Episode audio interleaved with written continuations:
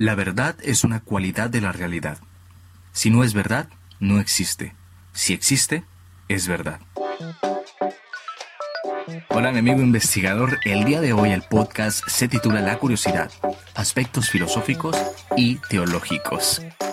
Prácticamente la investigación es el esfuerzo por entender lo que es verdad en el universo y toda aquella realidad que percibimos con nuestros sentidos. Aunque actualmente, debido a la falta de consenso de la humanidad por definir lo que es verdad, se ha hecho común propagar corrientes de pensamiento que den una relativa paz a estas diferentes formas de pensar. Lo llamamos relatividad, posmodernidad o pues respeto. Básicamente al no poder asegurar la verdad de algunos tópicos con las pruebas en la mano, se ha decidido respetar lo que cada quien decida creer. Sin embargo, estos conceptos son más un escape que una solución, consideramos aquí, para llegar al conocimiento de la realidad. Pues si bien en algunos aspectos es posible tener diferentes conclusiones sin afectar la naturaleza de lo que es real, en otros aspectos es imposible declarar muchas ideas concebidas como verdad. Nos referimos a que no todo puede ser completamente verdad. Por ejemplo, la historia universal a veces tiene más de una manera de contarse y ciertamente puede haber diferentes perspectivas de los hechos. Ponemos de ejemplo las bombas de Hiroshima y Nagasaki. Claro que los hechos ocurrieron de una manera, pero la perspectiva que tiene el ciudadano japonés, quizás al leer esta historia, sea diferente a la perspectiva que tiene un ciudadano estadounidense sobre lo mismo. Sin embargo, los hechos solo pueden haber ocurrido de una manera, sea cual sea la forma de percibir estos hechos. También sabemos y consideramos que los historiadores no siempre se ponen de acuerdo sobre qué cosa ocurrió en qué momento. Sin embargo, esta es una limitación del investigador. No significa que pueda haber ocurrido más de una cosa. No estamos hablando de que la historia pueda ser como el gato de Schrödinger. Solamente hay una cosa que ocurrió y un hecho pasó, sin espacio para que haya muchas verdades. Ahora, cuando vamos con el tema del origen del universo, nuestro origen, la causa de la existencia de lo que conocemos, el origen de la vida, debe tener una razón y solo una razón puede ser verdadera. Y en base a lo que nosotros consideramos real, verdadero, objetivo, es que las sociedades han establecido códigos de conducta, ética y moral. Pero de eso hablaremos en otro momento, ¿qué te parece? Alberto Miguel cita a Montaigne en su libro Una historia natural de la curiosidad.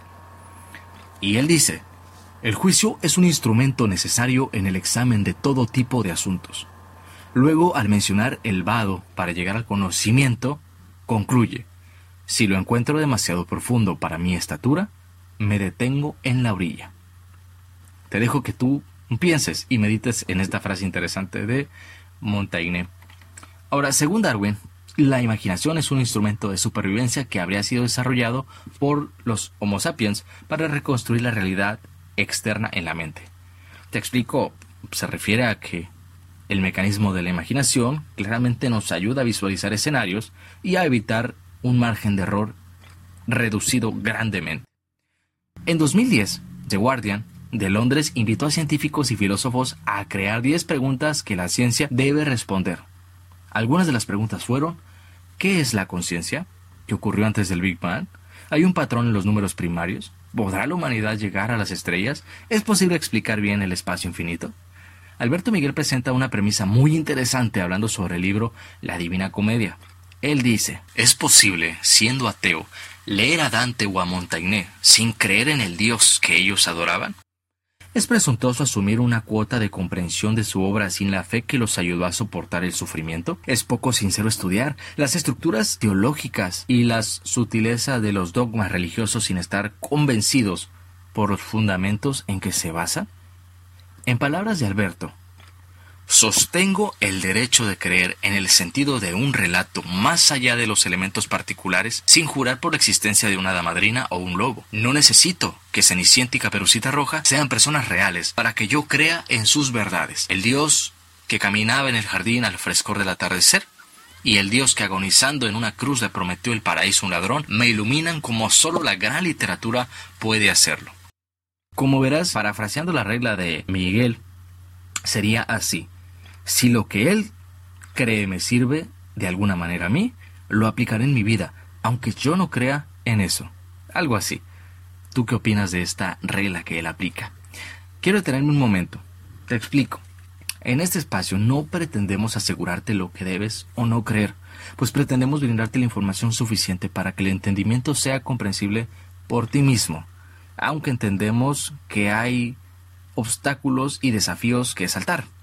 Por eso escucharás diferentes posturas y creencias, a veces contradictorias entre sí, a veces complementarias unas con otras, y aunque no compartimos todas las frases que se citan, creemos necesario considerarlas sobre la mesa para que sepas el porqué de esto y de aquello.